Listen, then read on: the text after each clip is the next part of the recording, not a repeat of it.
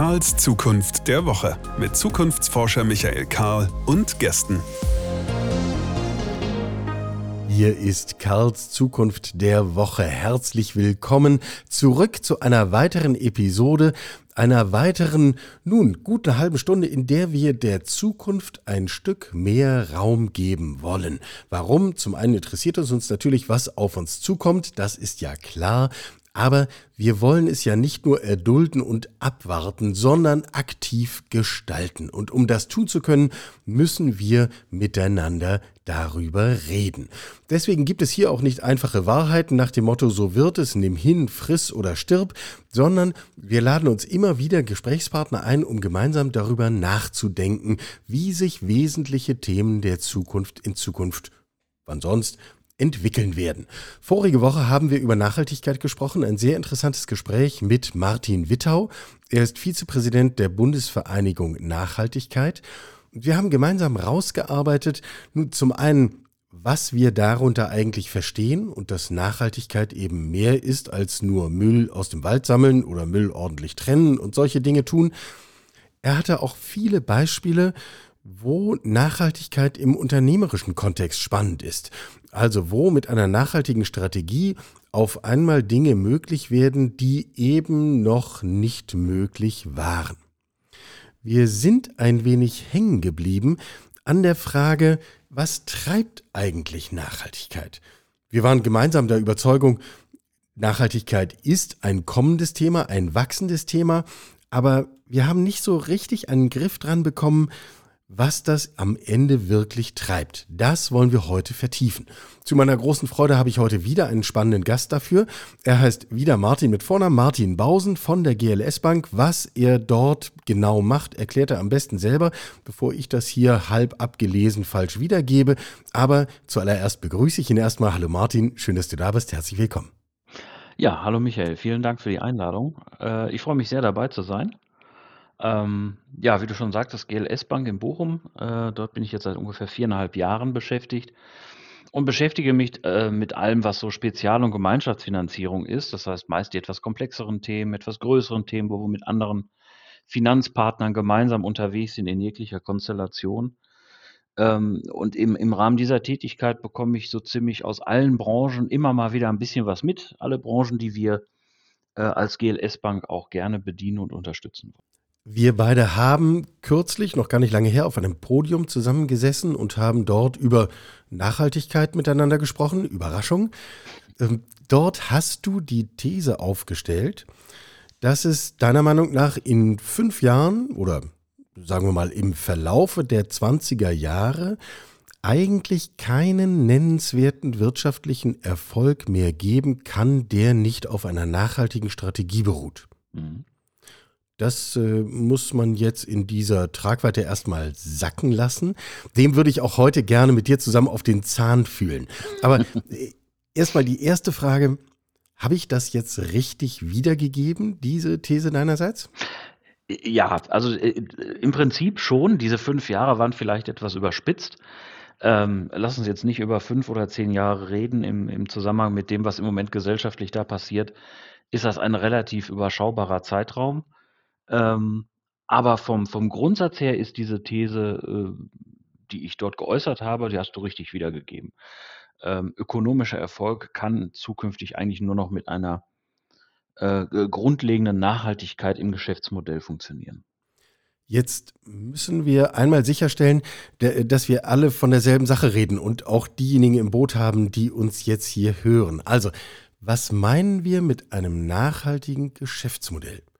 Geht es um nett sein oder was ist hier der Punkt? Mhm. Ne, ne, das reicht nicht aus. Also, äh, es ist richtig, Nachhaltigkeit, äh, sollte man vorab mal dis äh, definieren.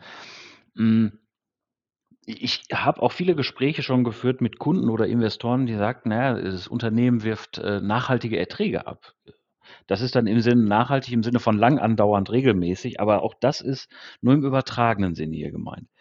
Ähm, mein lieber äh, Kollege in der GLS Bank, äh, Christoph von Karlowitz, hat einen Vorfahren, der als erster Mal dieses, diese Begrifflichkeit der Nachhaltigkeit zu Papier gebracht hat. Damals ging es um Forstwirtschaft. Und das Ganze ich sage mal, auf einen Satz runtergebrochen heißt, nicht mehr entnehmen, als ich auch nachpflanze. Äh, oder als wächst, also der Baum als, wird als ja nachwächst, größer, wie, wie auch ja. immer, ne? Genau. Also im Prinzip nur das nehmen, was, äh, was den Bestand nicht gefährdet. Ne? Und das kann ich jetzt in alle Lebensbereiche letztendlich auch äh, wunderbar übertragen. Und äh, oft wird äh, Nachhaltigkeit oder äh, ich sag mal, gleichgesetzt mit einem rein ökolo äh, äh, ja, ökologischen bzw. Klimawandelthema. Das ist es nicht alleine, das ist das aber, was wir im Moment am intensivsten merken und, und, und spüren, äh, wie in Anführungszeichen die Natur zurückschlägt. Ja, in diesen Gesprächen, wenn du die dann führst, hast du den Eindruck, es gibt Aspekte von Nachhaltigkeit, über die müssen wir eigentlich gar nicht mehr reden, weil sie breit akzeptiert sind und überall vielleicht noch nicht realisiert, aber zumindest in Arbeit. Und was wären andere Aspekte von Nachhaltigkeit, wo man eher sagen müsste, das ist noch gar nicht auf dem Schirm, da stehen wir eigentlich noch ganz am Anfang? Ja, das ist jetzt schwierig, ein einheitliches Bild darüber zu zeichnen. Ähm, es ist äh, glaube ich schon so, dass äh, inzwischen bei allen angekommen ist, dass wir eine ähm, dass wir etwas ändern müssen an der Art, wie wir wirtschaften, an der Art, wie wir auch leben und konsumieren vor allem. Denn letztendlich, äh, das muss man ja klar sagen, auch eine, äh, eine Industrie folgt ja dem Konsum. Ne? Also sie versucht etwas anzubieten und wenn es genommen wird und wenn es auch noch gut ordentlich nachgefragt wird, ja, dann mache ich mehr davon, ist doch klar. Ja, ohne Kunde ist schwierig. Ohne Kunde ist schwierig, genau. So und ähm, deswegen, also vom Grundsatz her, Nachhaltigkeit ist ein großes Thema. Ob immer alle genau wissen, was sie damit auch tatsächlich meinen, ist die nächste, ist wirklich eine andere Frage. Ähm, nachdem große Teile der Gesellschaft, ich sag mal, 20, 30 Jahre zu diesem Thema verschlafen haben, wir erinnern uns an Anfang der 90er Jahre, als es äh, in der Tagesschau einen großen äh, Bericht schon darüber gab, äh, was alles äh, im Sinne von Klimawandel und so weiter droht. In den letzten zwei, drei Jahren hat man das Gefühl, ja, es ist jetzt wirklich überall angekommen. Ähm, das heißt, alles rund um Klimawandel, ich glaube, das ist nichts, was man groß diskutieren muss. Ich glaube auch nicht, dass sich jemand als nachhaltig bezeichnet, der Energiesparlampen in seine Industriehalle äh, reinschraubt. Das reicht nicht. Ähm, ich glaube aber alle, dass die, die sich mit Nachhaltigkeit beschäftigen, im, äh, im industriellen Bereich oder auch im, im Dienstleistungsbereich, was auch immer, merken relativ schnell, dass das mehr ist als nur Umweltschutz. Oder du sagtest es vorhin, mehr als Müll einsammeln und Müll trennen. Äh, es ist mehr. Es ist eine, eine, ja, wenn man so will, Philosophie, eine, eine Denkweise, ja, holistisch zu denken, ne? alle Aspekte mit einzubeziehen. Äh, das hat auch was mit äh, sozialer Nachhaltigkeit zu tun. Ne? Wie gehe ich mit Mitarbeitern, mit Kunden, mit Lieferanten und so weiter um? Ähm, das äh, äh hat was mit Governance zu tun. Führe ich mein Unternehmen in einer Form, dass es nicht nur als Unternehmen langfristig Bestand und Erfolg hat, wozu nach meiner These dann auch Nachhaltigkeit gehört, sondern auch, dass es der, der Umwelt, dem Gemeinwohl dient. Also natürlich, es soll keinem verboten werden, Geld zu verdienen oder so. Aber irgendwie sollte man sich doch immer die Frage stellen, dient es nur mir oder dient es auch jemand anderem? Ja, auf diese Frage des Abwägens zwischen dem Gemeinwohl und dessen Interessen und dem individuellen Profit des mhm. Unternehmers, da kommen wir vielleicht gleich nochmal drauf zu sprechen. Mhm. Ich fand das eben einen schönen Gedanken, den würde ich gerne nochmal festhalten, weil du vom Umgang mit Mitarbeiterinnen und Mitarbeitern mhm. sprachst. Wenn ich diesen Satz vom Wald anwende, ich nehme da nicht mehr raus, als mhm. da wächst, ähm, auf das Thema Umgang mit Mitarbeiterinnen und Mitarbeitern, dann komme ich doch eigentlich von ganz alleine zu einer Unternehmenskultur, die so mit den klassischen autoritären Verhältnissen eigentlich nicht mehr viel zu tun haben kann. Äh, völlig richtig. Also äh, das eine ist tatsächlich äh, das Thema Ausbeutung der Arbeitskraft, so wie es mal in ganz früheren, aber so, so lange ist das im Zweifel noch gar nicht her und so weit entfernt ist es im Zweifel auch gar nicht. Ähm, auch, auch da verabschieden sich immer mehr von, wenn sie, also und auch nicht nur ähm, dem Vernehmen nach, sondern auch tatsächlich. Ne? Also erzählen kann, kann ich das immer viel, aber ich muss es auch umsetzen. Und äh, die andere Frage ist dann tatsächlich, ähm, also erstmal, ich beute nicht mehr aus, aber förder und fordere ich auch die Mitarbeiter im, im richtigen Maß, nutze ihre Fähigkeiten auch wirklich so aus, also nicht ausnutzen, sondern nutze sie, um einen, einen großmöglichen gemeinsamen Erfolg hinzukriegen, bei dem sich auch alle wohlfühlen. Ne? Also äh, bei uns in der Bank äh, nennt sich das neue Formen der Zusammenarbeit bei dem es auch darum geht. Ähm, Diese deutschen Begriffe für sowas sind einfach wundervoll. Äh, ja. ähm, ich komme jetzt ehrlich gesagt gar nicht. New Work. New Work ja, ist, ist jetzt auch nicht viel besser. Ja, ist, gut, aber es ist, ist, es ist halt prägnant. Ne? Äh, letztendlich geht es um das Thema äh, kompetenzbasierte Entscheidung. Also äh, nicht nach der Hierarchie zwingend entscheiden. Wir als Bank sind da regulatorisch vielleicht ein bisschen eingeschränkter als manch anderes Unternehmen, aber äh, dort die Entscheidung fallen zu lassen, wo die größtmögliche Kompetenz ist zu diesem Thema für diese Entscheidung. Also auch das hat was mit nachhaltiger Entwicklung zu tun. Mhm. Es gibt eine ganz interessante Diskussion, die gerade in den USA geführt wird. Robert Reich, ehemaliger Arbeitsminister, Professor in Berkeley, hat gerade ein großes Stück dazu veröffentlicht und der sagt, diese Entwicklung, die wir gerade allerorten sehen, dass also Fabriken größte Schwierigkeiten haben, offene Stellen zu besetzen, dass die Gastronomie ebenfalls allergrößte Schwierigkeiten hat, überhaupt Mitarbeiterinnen und Mitarbeiter zu finden, sehen wir ja hierzulande auch.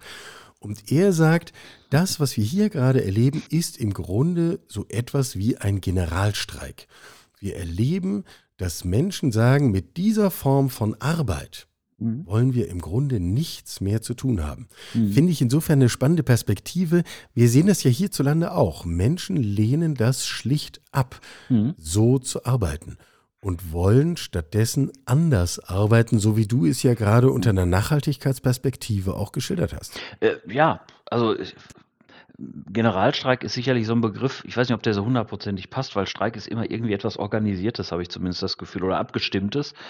Ähm, aber es zeigt sich einfach, dass dort eine, äh, dass sich dort eine, eine Einstellung in, in der Breite inzwischen gebildet hat, genau zu sagen, nee, das will ich so nicht mehr. Und nichts anderes hat Friday for Future ja auch gemacht. Auch da ist es klein angefangen, dass mir jemand gesagt hat, Greta Thunberg in dem Fall, äh, so können wir nicht weitermachen. Ja, ich, und ich mache nicht mehr hin. Ich gehe da nicht mehr hin. Ich mache da jetzt ganz brutal drauf aufmerksam. Äh, gut, das ist dann jetzt sehr organisiert inzwischen geworden, aber das ist ja auch gut so. Ja. Und äh, das ist halt ähm, eine, eine Generation, eine gesellschaftliche Entwicklung, die uns nur gut tun kann und die uns, äh, verzeih mir den Ausdruck, mal richtig in den Hintern tritt, die, die wir das 20, 30, 40 Jahre schlicht und ergreifend nicht beachtet und berücksichtigt haben. Ja, jetzt kommen wir so langsam zu diesem Punkt von Entwicklung und Veränderung hin. Und darüber müssen wir eben zusammen nachdenken. Du hast die These aufgestellt, in fünf bis zehn Jahren kein wirtschaftlicher Erfolg mehr ohne eine umfassende nachhaltige Strategie, ohne einen umfassenden nachhaltigen Ansatz. Das heißt ja, wir prognostizieren eine Veränderung, denn heute ist das ja durchaus noch möglich ohne. Was treibt diese Veränderung? Was treibt die Veränderung? Ja, im Endeffekt, wir waren gerade beim Thema Kunden. Ähm, das heißt, immer mehr Menschen, Konsumenten, treibt die Frage danach um, ähm, wenn ich diese Dienstleistung in Kauf, äh, jetzt in Anspruch nehme, wenn ich diese Ware jetzt kaufe, habe ich damit einen vernünftigen, eine vernünftige Wirkung? Unterstütze ich damit ein äh, gewisses Gebaren oder ähm, ist mir das völlig egal, was letztendlich dann damit am Ende passiert? Und das nehmen wir ja immer stärker wahr, dass die Menschen sich darüber Gedanken machen. Ne, was, äh, lass es Fleischkonsum sein, lass es äh, Benzinverbrauch sein, bis hin zum, äh, zur E-Mobilität oder, oder überhaupt andere Arten der Mobilität. Äh, das nimmt man wahr und das nimmt auch die Wirtschaft wahr. Sie sieht das an einem anderen Konsumverhalten. Sie bekommt es zudem über die Regulatorik immer stärker gespiegelt. Mhm. Im Moment noch mhm. nicht so massiv im Sinne von äh, Verbot oder äh, Gebot, aber äh, das deutet sich immer stärker an. Zumindest in der Finanzwirtschaft und ich glaube, da kommen wir gleich auch noch mal ganz im Speziellen drauf, wie die Finanzwirtschaft da wirken kann. Mhm. Ne? Ja, müssen wir drüber reden, was die Rolle der Finanzwirtschaft auch ist? Ja, ab, absolut. Aber äh, nur ein Fakt, um zu illustrieren, was du gerade beschrieben hast. Man kann sich ganz schlicht die Zulassungsstatistik für Neuwagen in Deutschland anschauen. Hm. Im September hat VW vom Golf tatsächlich immer noch mehr verkauft als Tesla vom Model 3, aber eben am Schluss nur noch 58 Stück mehr. Mhm. Mhm. Mhm. Da stimmen Menschen auch einfach mit den Füßen ab. Mhm. Das ist so. Das ist so. Das nehmen wir immer mehr wahr. Das nehmen wir immer mehr wahr. Ähm, man kann jetzt darüber streiten, ob es gut ist, ob es noch original Bio ist, wenn, wenn Aldi größt oder Lidl größter Einzelhändler mit einem Biosortiment ist. Aber es ist doch erstmal die Entwicklung in die richtige Richtung. Hm? Ja. Äh, die Wahrnehmung, überhaupt die Auseinandersetzung jedes Menschen mit diesem Thema.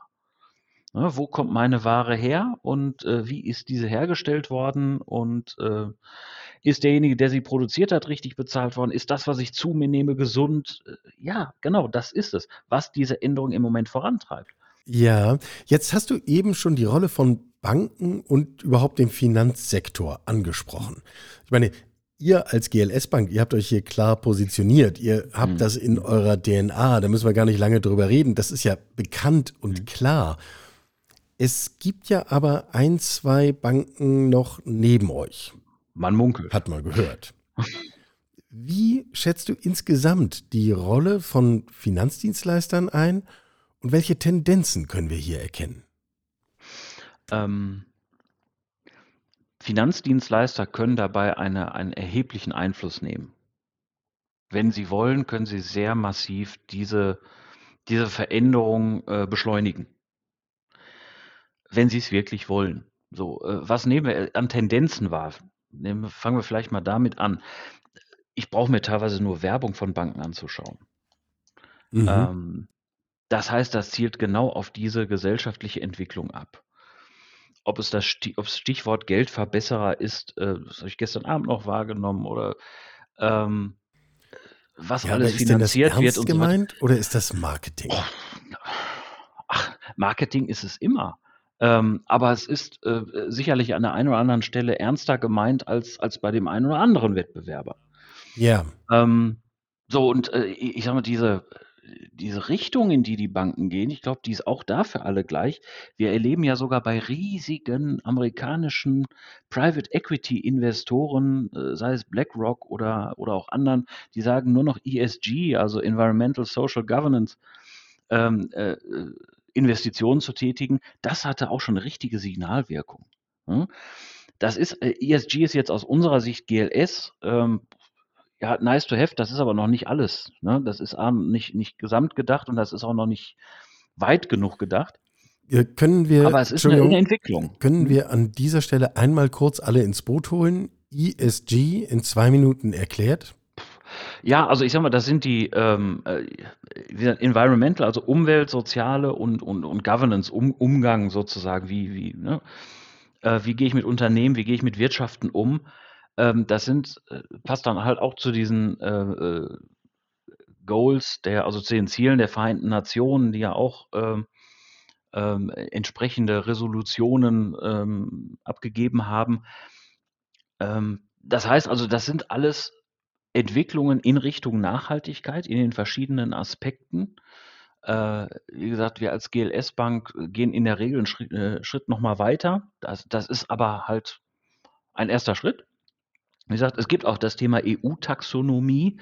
Das Mhm. heißt, dass auch ähm, im Anlagebereich, also bei, bei Fondsgesellschaften oder bei professionellen Anlegern, ähm, äh, gewisse Anteile inzwischen vorgegeben sind, die genau in diese Investments reingehen, die einen sozialen, äh, äh, eine soziale Wirkung haben, eine Umweltwirkung äh, und ähnliches. Und Das heißt, äh, da- wir reden auch über so etwas wie Siegel und Zertifikate. ja, ja. Die muss ich mir dann als institutioneller Anleger einfach ins Portfolio legen. genau. Das ist nie perfekt und wahrscheinlich stehen einem Nein. die Haare zu Berge, wenn man sich das zwischendurch mal genauer anschaut. Völlig. Wir haben aber schon eine Signalwirkung. Es ist Das eine Signalwirkung. Das ist eine Signalwirkung, äh, weil es halt auch in der breiten Öffentlichkeit wahrgenommen wird. Ähm, das ist alles noch nicht einheitlich, das ist alles noch nicht streng genug, um wirklich eine, eine große Wirkung zu entfalten, um einen großen Schritt zu tun, aber es geht in die richtige Richtung. Und da können halt Banken zu beitragen. Ähm, wie gesagt, im Moment hört man von allen, dass sie eine der größten, grünsten Banken überhaupt ist.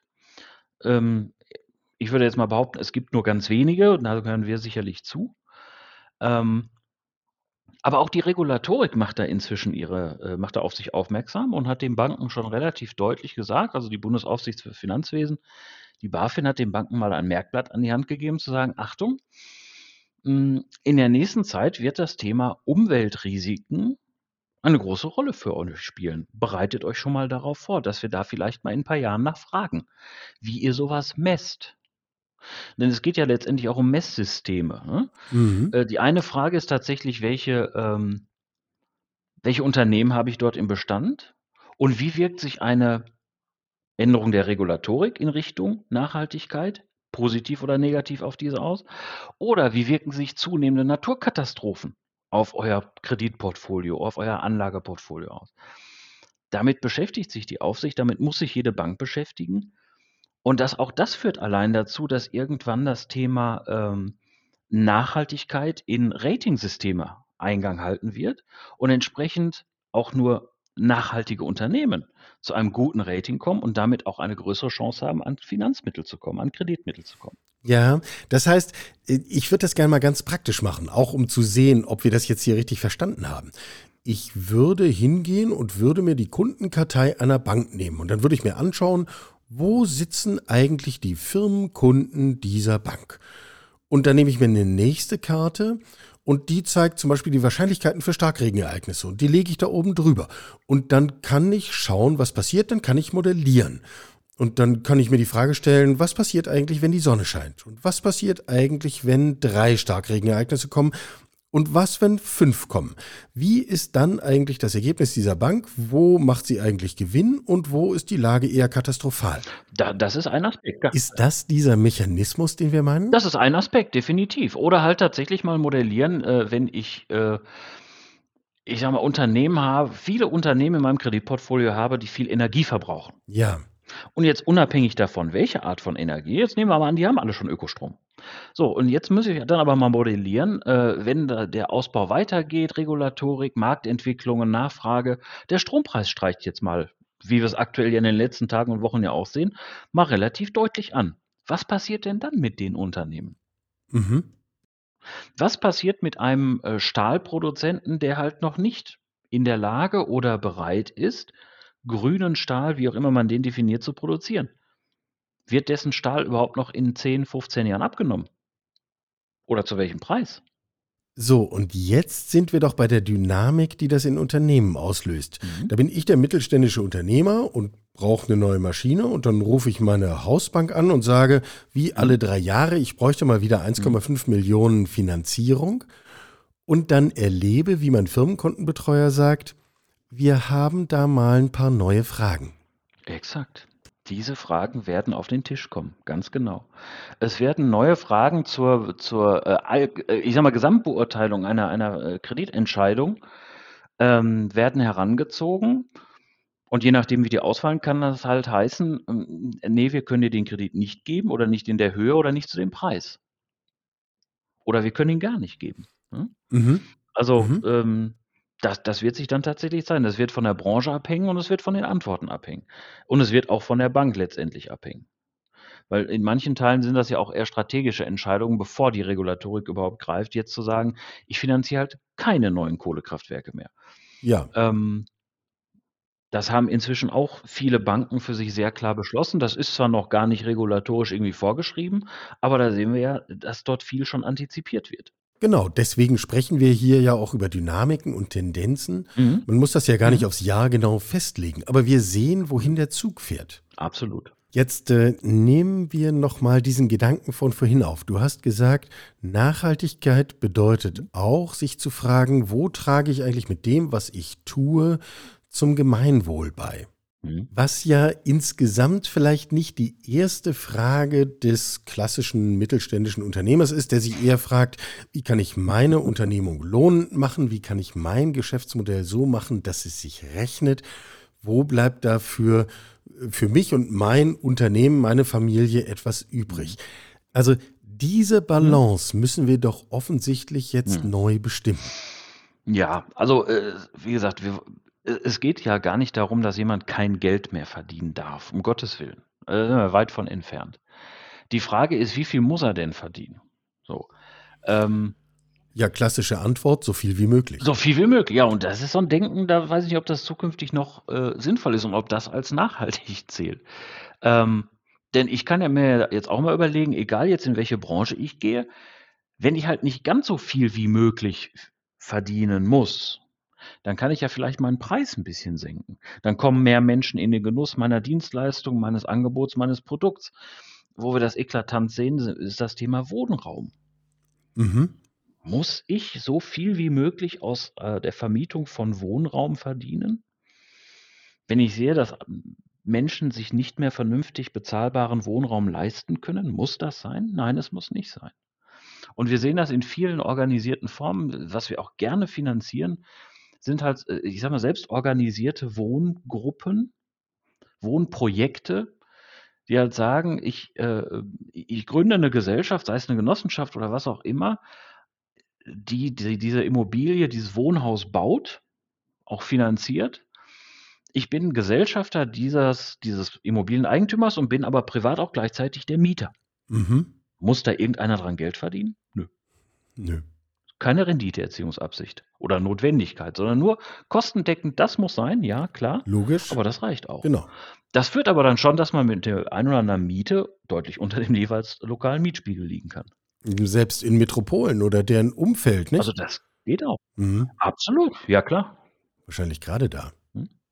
So, also äh, gerade da, absolut. Da ist ja da gerade der, der, der Mietpreis in der Regel so hoch, ähm, dass ich ja automatisch irgendwie entweder auch da völlige Fehlsteuerung. Ich muss in die Außenbezirke, wo es ein bisschen günstiger wird, habe dann aber einen Weg zur Arbeit möglicherweise, wenn ich in der Innenstadt arbeite, der dann auch unter ökologischen und auch Kostengesichtspunkten nicht gerade sinnvoll ist, ne? nicht gerade nachhaltig ist. Ja, aber unter ökologischen oder mhm. Kostengesichtspunkten, genau. Stadt, äh, Lebensqualität, Gesundheit. Ich glaube, da können wir die 17 SDG der Reihe nach durchgehen. Alle. Da werden genau. wir nicht furchtbar viele Ausschläge bekommen.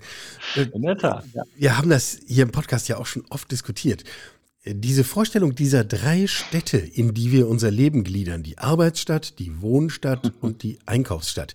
Also man kann ja wirklich nur jedem Glück und Erfolg wünschen, der versucht, mhm. uns davon ein Stück wegzubringen. Ähm, wir haben das ausprobiert und man darf, glaube ich, wirklich feststellen, das war keine gute Idee. Wir haben es getestet, funktioniert nicht. Das können wir jetzt hier, glaube ich, relativ nüchtern feststellen. Aber Nochmal zurück zu diesem Thema Gesamtnutzen. Hm? Ich finde das schon eine echte Schwierigkeit, wenn wir über Nachhaltigkeit sprechen. Am Schluss erreiche ich doch einen Punkt, wo ich sagen muss, lieber Unternehmer, Unternehmerin, welche Ausprägungsform auch immer, es ist besser für uns alle, wenn du nicht nur an dich denkst. Mhm. Gegenmodell zu, wenn jeder an sich denkt, ist auch irgendwie an alle gedacht. Hat aller gedacht, ja, ja. Äh, ich ich halte mal dagegen. Ähm es es kann sogar gut für ihn sein, wenn er nicht nur an sich denkt oder wenn alle was davon haben. Weil? Weil ich eine ganz andere Loyalität dahin bekomme, weil ich eine ganz andere Unterstützung, 'ne ganz andere Nachfrage habe. Ja. Wenn ich doch sehe, dass ein Unternehmer das kann man ja ich sage mal, im kleinen Maßstab sehen in in ich sage mal, mittelgroße Stadt da gibt es den einen einen oder die zwei großen Mittelständler, die, sage ich mal, auch das Arbeitsleben dort prägen und auch eine gewisse soziale Verantwortung haben. Und in der Regel sind das auch Menschen oder Familien, die sagen: „Ich kümmere mich hier um diese Stadt. Ich gebe der auch was zurück.“ Das heißt, sie leisten dort eine entsprechende Unterstützung vor Ort, sei es durch soziale Projekte, sei es durch Förderung von Infrastrukturen oder was auch immer. Die bezahlen ihre Mitarbeiter vernünftig. Äh, äh, geben, geben äh, denen auch mal Freiraum, wenn irgendwas Besonderes passiert, was auch immer.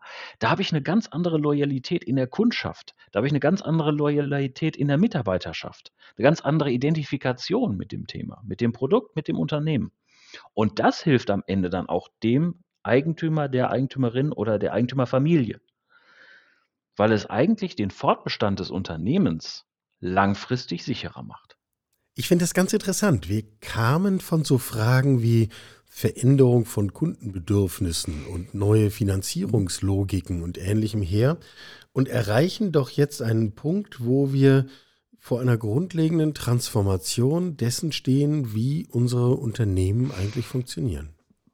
Das ist tatsächlich vermutlich, zumindest ist das auch unsere These, ähm, ich bin mir jetzt noch nicht mal sicher, ob Ursache oder Wirkung. Ähm, da kann man, glaube ich, auch nochmal äh, äh, drüber diskutieren. Aber äh, es ist etwas, was wir sehen werden, was zumindest auch bei uns in der Kundschaft immer öfter vorkommt. Da muss ein Unternehmer nicht gezwungen werden, so zu denken, sondern er, sie oder die Familie denken so oder der Investor denkt so. Und wir sehen, dass diese Unternehmen Erfolg haben. Ja, am Schluss ist es ja ganz schlicht. Da kommen wir zu der Bestätigung deiner These.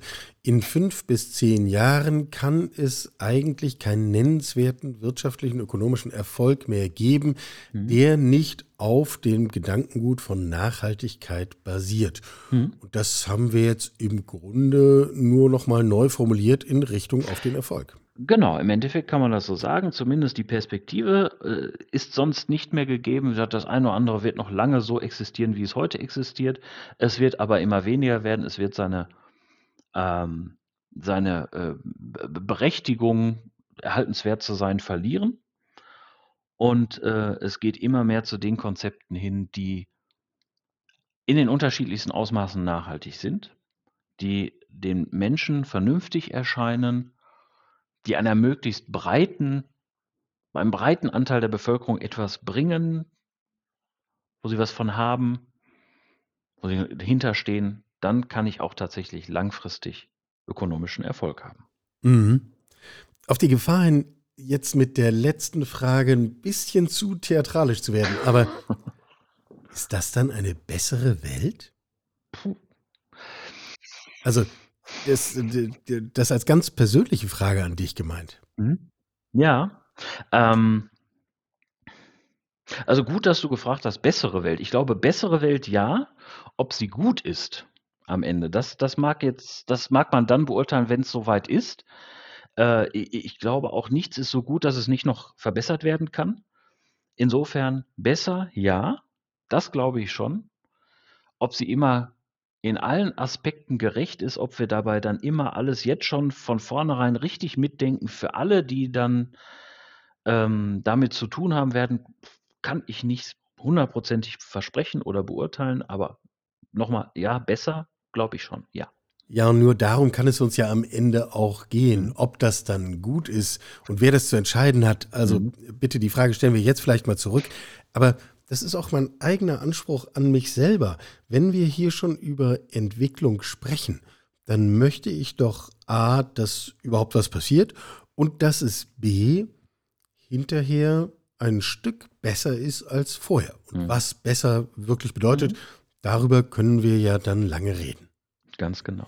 Martin, ich danke dir außerordentlich. Ich hatte gerade eine sehr spannende halbe Stunde. Martin Bausen, GLS Bank und unser gemeinsames Nachdenken über die Frage, was treibt eigentlich Nachhaltigkeit? Wir waren ausgegangen von der Feststellung, von der Annahme, von der These, Nachhaltigkeit ist ein kommendes Thema, wird wichtiger werden. Und wir haben gemeinsam darüber nachgedacht, was sind eigentlich die Treiber, die dafür sorgen, dass sich das tatsächlich in den kommenden Jahren realisiert? Ich habe in der vergangenen halben Stunde wahnsinnig viel gelernt. Ich hoffe, das geht dem einen oder der anderen von euch auch so, die ihr das gehört habt. Ich freue mich sehr über Feedback, über kritische Anmerkungen, über Gedanken zum Weiterdrehen, über Widerspruch, über was auch immer zu sagen ist, lasst uns drüber reden. Das Thema scheint mir relevant. Ihr findet uns selbstverständlich auf allen denkbaren digitalen Kanälen von LinkedIn über Twitter, über Instagram, was da alles so ist. Und ich sage uns, weil da findet man uns, aber da findet man den Martin natürlich ganz genauso. Lasst uns reden. Ich halte es für relevant. Martin, dir vielen Dank. Ganz herzlichen Dank, Michael. Hat mir wieder sehr viel Spaß gemacht. Und euch allen bleibt nur zu sagen, bleibt gesund.